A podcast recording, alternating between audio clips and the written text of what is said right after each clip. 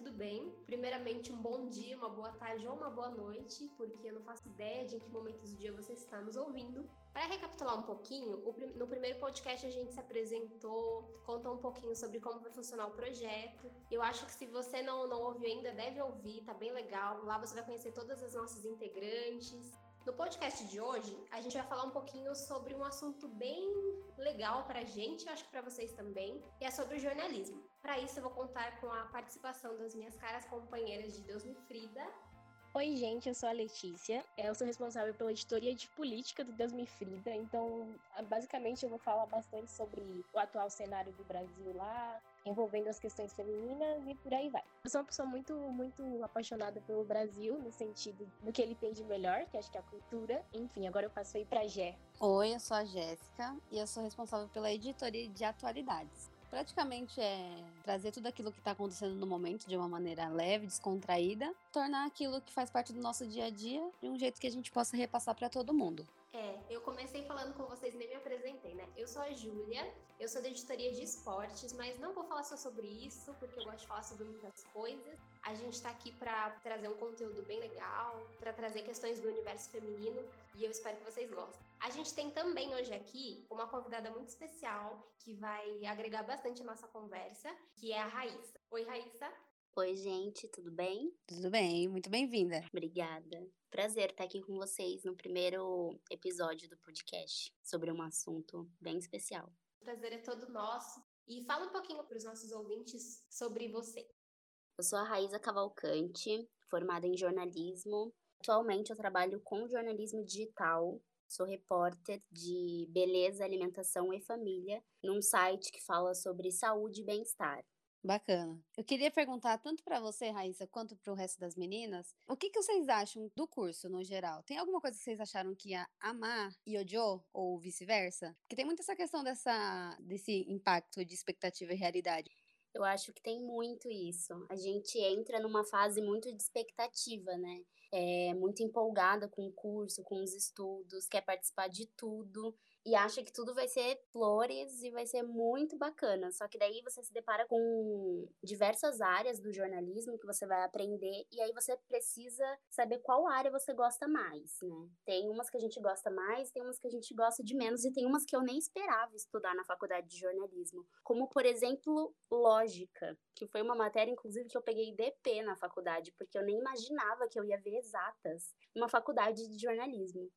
A gente Nossa, faz jornalismo pra fugir das exatas e aí chega lá com lógica.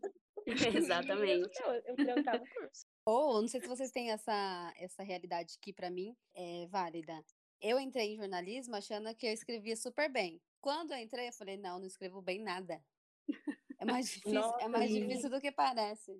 Exatamente. Sim. Tipo, acho que muitas de nós entram, tipo, com essa coisa, né? Tipo, ah, eu escrevo bem, vou fazer jornalismo nossa, eu escrevo tão bem, é isso mesmo que eu vou fazer. Aí você chega lá e fica, meu Deus do céu, eu tava errada. É verdade. Mas o jornalismo, você só aprende mesmo que ele é mais do que escrever quando você tá na faculdade, né? Porque ele exige muitas coisas. Por ter muitas áreas, você aprende que você precisa ser boa em alguma coisa mas você precisa fazer tudo, sabe? Então você precisa ficar na frente das câmeras, você precisa gravar áudio, você precisa fazer roteiro, você precisa escrever notícia, escrever reportagem. Então não é só a escrita, né? E a gente entra muito, tipo, focado em alguma coisa. Eu, por exemplo, entrava pensando, nossa, eu vou apresentar o Jornal Nacional, ou eu vou trabalhar na Globo, sabe? Tipo assim. Quem nunca? Quem nunca? Quem nunca, né, gente? E assim, não é que você não vá, mas eu acho que depois, assim, que você já tá na faculdade, você começa a enxergar um universo muito maior no jornalismo. Você abre um leque de oportunidades, de você pode almejar várias coisas diferentes. Essa questão do Jornal Nacional é uma questão típica, né? Você começa a fazer a faculdade e vem a família inteira te perguntar. Tem esse tabu, não tem? Vocês não acham que, ah, ah você estuda o quê? Ah, eu estudo jornalismo. Ah, vai apresentar jornal? Ué, não. É, sim, sim. não, não só isso eu acho que os amigos, assim, que não estudam jornalismo e a família colocam muito essa expectativa na gente também, né? Porque quando a gente fala da, ah, eu vou entrar na faculdade de jornalismo, ai, nossa, não vejo a hora de você estar tá na TV. É sempre assim. É, é realmente um tabu. Sim. Eu acho que outro tabu é quando a gente literalmente entra na faculdade pensando que vai conseguir muito rápido as coisas e talvez isso demore um pouquinho. A gente entra lá e essa realidade cai no nosso colo, né? Tipo, a gente entra lá achando, putz, vou, vou entrar na faculdade, vou conseguir um emprego super rápido e tudo mais. Como é que foi para você, assim, quando entrou na faculdade até você conseguir trabalhar na área? Então, inclusive, eu acho que essa é a segunda fase de. É, é a segunda fase que a gente passa quando a gente entra no curso, que é a fase que a gente se dá conta da realidade, né? Porque, meu, não é fácil. Não é fácil você conseguir um estágio. É, não é fácil você conseguir um emprego. E principalmente quando você faz uma faculdade que você precisa pagar, mesmo que você tenha bolsa, sei lá, de 50%, que era o meu caso, eu precisava pagar os outros 50%. E aí era o maior desespero, né? Porque eu não queria que meu pai pagasse. Então, eu comecei a trabalhar em algo que não era, não tinha nada a ver com jornalismo. Eu trabalhava com auxiliar de administração para conseguir pagar a faculdade. É, foi bem o começo, assim, e eu era, tipo, efetivada, não fazia estágio, não era jovem aprendiz. Assim, no começo da faculdade já foi bem duro, porque eu trabalhava de manhã, das sete até as seis da tarde, ia correndo para a faculdade, chegava meio atrasada já na aula, correndo, não dava nem tempo de comer direito. E aí depois eu saía e depois que eu saía da faculdade, né, que eu estudava à noite, eu saía umas 10 e meia, 10 e 40, que era o horário que acabava a aula. E assim, eu via várias pessoas morando, que moravam perto da faculdade, e eu tinha que sair da Vila Mariana e voltar para Barueri, que é assim, do outro lado do universo. e aí foi bem difícil o começo, né, porque eu comecei trabalhando com uma coisa que não tinha nada a ver com jornalismo e ficava procurando muito estágio. E esse problema de morar em Barueri e estudar na Vila Mariana foi muito forte assim na minha vida porque eu tentava achar estágio e era muito difícil porque eles sempre davam a desculpa de, ai, mas você mora em Barueri, é meio longe, né? E todos os estágios era no centro de São Paulo, sabe? Então foi bem difícil no começo, mas depois eu consegui um estágio por indicação de uma amiga. Bacana. Nossa, agora com isso que você falou, eu acho que eu consigo me enxergar bastante nesse sentido. Acho que tanto eu como a Júlia, porque a gente mora bem afastado do centro de São Paulo e a gente sempre que a gente procura a vaga é muito difícil encontrar. Sim, eu super entendo. Eu super entendo vocês, assim, estou dando um abraço virtual em vocês nesse momento, porque é muito Ai, difícil. o ideal, né, o mundo ideal seria se vocês conseguissem arrumar um estágio perto da faculdade, porque daí acabou o estágio, já vai direto para a faculdade ali perto, né? Ou um estágio perto do é, de onde vocês moram. Se é muito um, um, lugar muito extremo assim, vira uma odisseia para chegar até a faculdade. Assim, dá vontade de desistir, dá vontade de desistir, mas você vai desistir? Não, você não, não. vai desistir. Mas assim, eu acho, eu acho que não só na área de jornalismo, mas na, na área profissional no geral, tá muito competitivo e muito exigente, porque tem até uns memes que a gente vê, você tem que ter 20 anos e 21 anos de experiência. Exatamente. então, é, tem, tem todos os obstáculos que a gente tem que enfrentar para poder se formar, além do que as empresas exigem. E muitas vezes, financeiramente, não tem um retorno tão rentável, né? É injusto. Sim a gente ri de desespero, gente. Olhando, olhando também para o cenário atual do Brasil, fica, meu Deus, por que eu tô fazendo jornalismo? É, então, que nem quando eu fui começar. Quando eu fui começar, eu já tinha ciência que, vamos supor, William Bonner não é jornalista. Ele é formado em publicidade. Então, para você Sim. ser jornalista, não precisa ter necessariamente a formação. Então foi um ponto que eu coloquei em xeque, mas no meu caso era uma coisa que eu queria desde muito tempo. Eu falei assim, olha, eu vou fazer por mais que eu nunca ganhe dinheiro com isso, eu quero fazer que é uma, é uma realização pessoal minha. Mas desde o começo, não sei vocês, mas eu sempre tive ciência que para conseguir entrar na área teria que matar um ou dois leões. É, a gente. Pode falar, Júlia. Acho que é a Júlia que tá falando. Pode falar. A prioridade é sempre da entrevistada, pode falar. Já até esqueci o que eu ia falar, mas eu ia falar, eu acho, que. Esqueci. Pode falar, Júlia. eu ia perguntar para vocês qual foi o primeiro pensamento, assim, quando você entraram na faculdade? Quais eram as expectativas de vocês? Porque, assim, para mim, eu tinha uma expectativa de que eu ia encontrar a realização dos meus sonhos, sabe? Eu, por exemplo, quero trabalhar com jornalismo esportivo. Essa foi a minha pretensão inicial na, ao entrar na faculdade. Aí eu falei, putz, vou, vou, chegar na faculdade, vou descobrir o um mundo, o universo. O que, que levou vocês para a faculdade de jornalismo, a escolher o jornalismo? Comigo foi o contrário, Ju. Você, você, entrou com uma expectativa de trabalhar em jornalismo esportivo. Eu entrei com uma expectativa de não trabalhar em frente às câmeras. O resto era lucro. Eu sou, eu, sou muito tímida, né? Às vezes não parece, mas eu sou bem tímida. Mas eu, eu sempre pensei em trabalhar com editoria. Aí eu sempre achei que escrever bem bastaria, mas quando a gente entra, a gente joga um balde de água gelada na cabeça, porque não basta.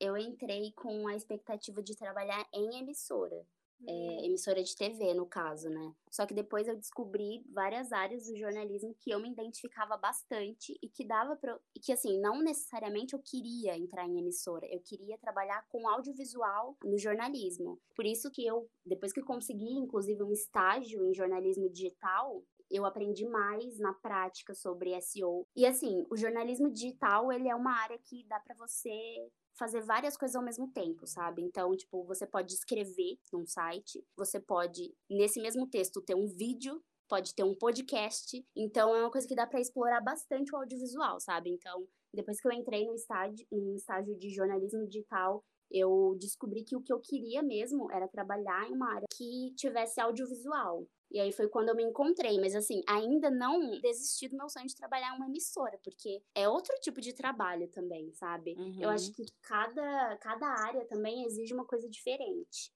Eu entrei com uma expectativa bem, bem grande também, igual a Gé, de trabalhar em redação. E eu tinha muito a expectativa de escrever sobre política e tudo mais. E aí agora, eu acho que esse desejo de escrever sobre política não mudou, mas eu tenho mais o desejo de ser repórter.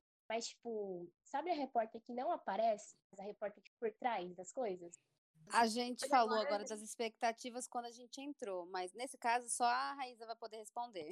E a expectativa depois que você se formou? Então, é uma fase de aceitação, né? Depois que você depois que você apresenta o seu TCC ou que o seu TCC está pronto e só falta apresentar, e aí se você já está no mercado de trabalho, é uma fase totalmente de aceitação.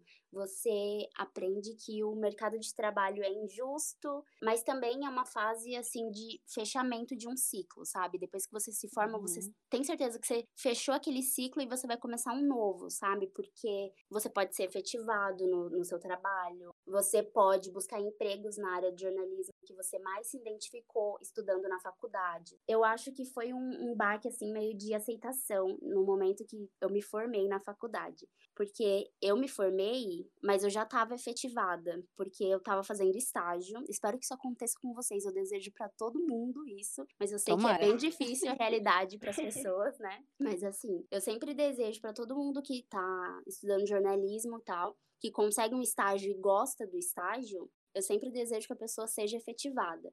Porque daí ela é efetivada, ela fica um tempo, e daí se ela quiser mudar, ela muda, porque afinal ela terminou a faculdade e ela pode seguir a área que ela quiser, procurar emprego, né? E o emprego tá bem difícil ultimamente, gente. Então, a efetivação é uma coisa assim que a gente almeja muito depois que a gente termina a faculdade. Então eu acho que essa última fase assim da faculdade, que é quando a gente se forma, é uma das fases mais importantes, porque é um, você consegue respirar até melhor, sabe? Porque o que antecede essa fase de aceitação, que é a fase do término da faculdade, é um turbilhão de coisas. É muito difícil. Vocês vão chegar numa fase da faculdade que vocês vão falar: "Meu Deus do céu, onde eu fui me meter?" Ainda não chegou? Ainda não chegou. Ainda não chegou. Brincadeira. Mas, enfim, agora puxando é, esse gancho aí que você está falando bastante sobre realidade, o que você acha sobre o cenário que a gente está? Porque, assim, é, eu gosto muito de cutucar ferida, gente. Eu estava conversando com uma amiga minha esses dias, né, que ela faz biotech e ela trabalha com pesquisa, essas coisas, né? Ela estuda ainda. E a gente estava conversando que a gente está pau a pau para saber quem está mais ferrado em, relação ao governo, sabe? De desvalorização. que ótimo. Então, eu acho que esse atual cenário que a gente está vivendo, né, que é governo versus jornalista, na verdade é um descaso total com a nossa profissão é bem decepcionante, principalmente quando você já tá formado, sabe? Porque quando você. Eu acredito que vocês também estejam decepcionadas com tudo que tá acontecendo, né? Afinal, vai ser a profissão de vocês mais pra frente. Mas assim, a gente não pode colocar a culpa na gente, sabe? Porque assim, a gente aprende muita coisa na faculdade. A gente aprende a apurar conteúdo, para não escrever qualquer groselha, sabe? A gente aprende a escrever bem, a gente aprende a entrevistar fontes confiáveis, enfim, várias coisas a gente aprende na faculdade e a gente já vai praticando na faculdade mesmo. Quando a gente termina, a gente mostra para o mundo que a gente é um bom profissional, né? Claro, não vou falar que todo jornalista é o melhor profissional do mundo, não. Toda profissão tem pessoas que não são tão boas. Mas uhum. a gente não pode ficar colocando a culpa de tudo isso que está acontecendo na gente, sabe? Porque assim, o governo estimula muito a perseguição da nossa profissão. Então, é uma luta diária para o jornalista para ficar desmentindo fake news, porque assim, a gente vai lá, a gente apura, a gente, quem trabalha mais assim com a área, né?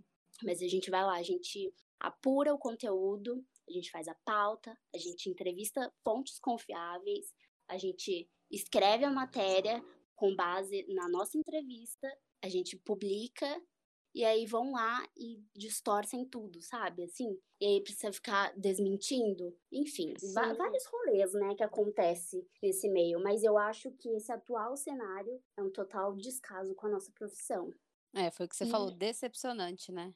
Eu ia falar que quando tudo, todo esse trabalho que a gente tem para trazer a informação o mais correta possível, o mais certa possível, que informe a pessoa, que ensine a pessoa sobre talvez um assunto que ela não esteja tão habituada, aí vai, sei lá, uma pessoa no WhatsApp compartilha uma coisa aleatória, sem checar, sem nada, achando que aquilo é a mesma coisa que a gente faz, sabe? Fala assim, ah, tô fazendo jornalismo também, sabe? Já ouvi isso várias vezes. Sim. Acaba desmoralizando, né? E é, e é cansativo, né? Tipo, tudo, todo esse ataque. E são ataques que são meio que podem ser meio que indiretos, mas a gente tem um ataque é, a nós, jornalistas, nós quase jornalistas, e a Raiz, a Raiz aqui já é jornalista mesmo, relacionado a gente ser mulher e jornalista ao mesmo tempo. É, não sei se vocês lembram do, do, daquele ataque da, da Patrícia Campos Mello, eu acho, da Folha de São Paulo, e de uma moça que estava cobrindo a manifestação, acho que foi há umas duas semanas atrás, e aí uma, uma uma mulher, tipo, pegou a bandeira do Brasil e tacou na cabeça da, da jornalista como sem mais nem menos, sabe? A que ponto a gente chegou, sabe? fico me, me questionando, é, tipo, muito triste. Eu fico bem triste com essas coisas também. Eu, inclusive, tava lendo esses dias um rela é, vários relatos, assim, de jornalistas que precisam sair para as ruas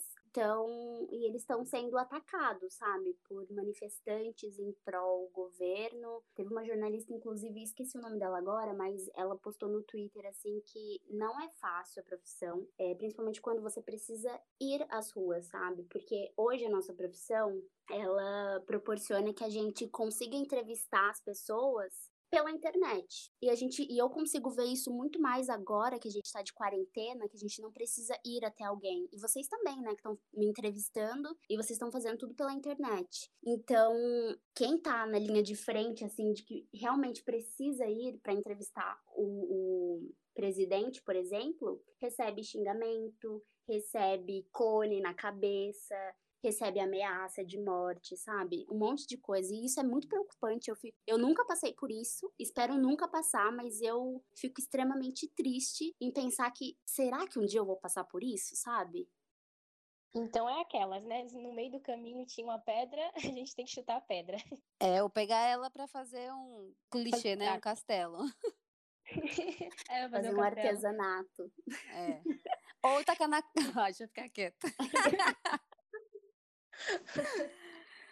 Bom, eu acredito que, que seja isso, né? A gente queria te agradecer muito, Raíza, por disponibilizar esse, esse, tempinho para responder nossas perguntas, tirar nossas dúvidas. O tempo de vocês também, meninas do Deus me Frida. E como comentário particular, Raíza, eu quero dizer que sua voz é muito bonita.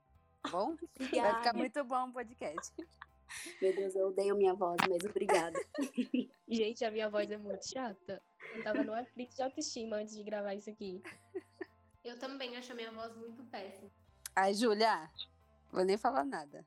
Eu adorei, gente, gravar com vocês. Espero que a gente se conheça um dia. A gente vai se tornar amigas de profissão. Infelizmente, agora a gente não pode se encontrar, porque precisa sim respeitar é, o Ministério da Saúde, a OMS e não o governo, né? Então a gente precisa ficar em casa. Quem pode ficar em casa, fica em casa.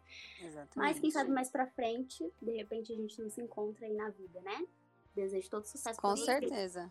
Depois passe Sim. suas redes sociais para a gente. E você foi uma fofa, uma maravilhosa. Então, você pode sim. falar se quiser abrir sua rede social. É Raíza com um S, ponto Cavalcante com E. Tá, então tá, sigam lá, pessoal. Vou seguir vocês também o projeto. Espero que vocês gravem muitos podcasts ainda. Tomara. Tomara, vai dar tudo certo. Enfim, gente, alguém tem mais algum comentário? Não, só queria agradecer é. mais uma vez, mais uma vez a Raíssa, falar que, que ela foi muito legal, ela deixou o papo bem leve, deixou a gente mais relaxado, que a gente estava bem engessado. Mas acabou, acabou fluindo legal.